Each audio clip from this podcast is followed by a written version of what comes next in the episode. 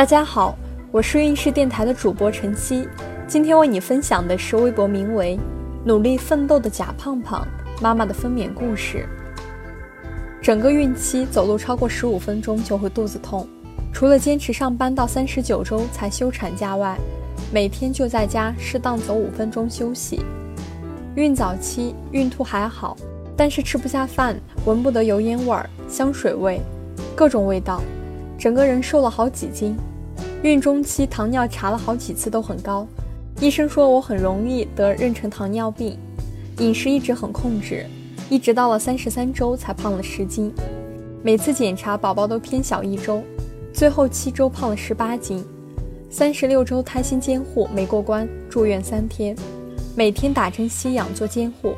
四十周做 B 超时说羊水有漂浮物，建议住院，估计是胎脂，最后没有住院。整个孕期除了不怎么能走路，后期胸骨疼、耻骨痛外，也没有什么太大的问题。过了预产期两天后，早上九点见红了，当时已经有了不规律宫缩，去医院内检，医生说宫颈管已经展平。到了下午，宫缩又明显了一些。我常年痛经，觉得还可以接受。晚饭的时候，宫缩已经四五分钟一次了。到了晚上八点。还是四五分钟一次宫缩，九点时宫缩加剧，护士内检才开医指，当时内心很崩溃。等到大概十一点左右，疼痛感十分剧烈，我开始了呕吐，吐了七八盆。老公看我太痛苦了，也是跟我说，等到医生上班就剖，不顺产了。那时候我已经宫缩很频繁，每次宫缩都是狂发抖。凌晨两点左右，宫缩太强烈了。我已经有了变异，医生来内检，发现已经开到了八指，我马上进去产房，那时候已经疼到模糊了，而且有特别强烈的变异。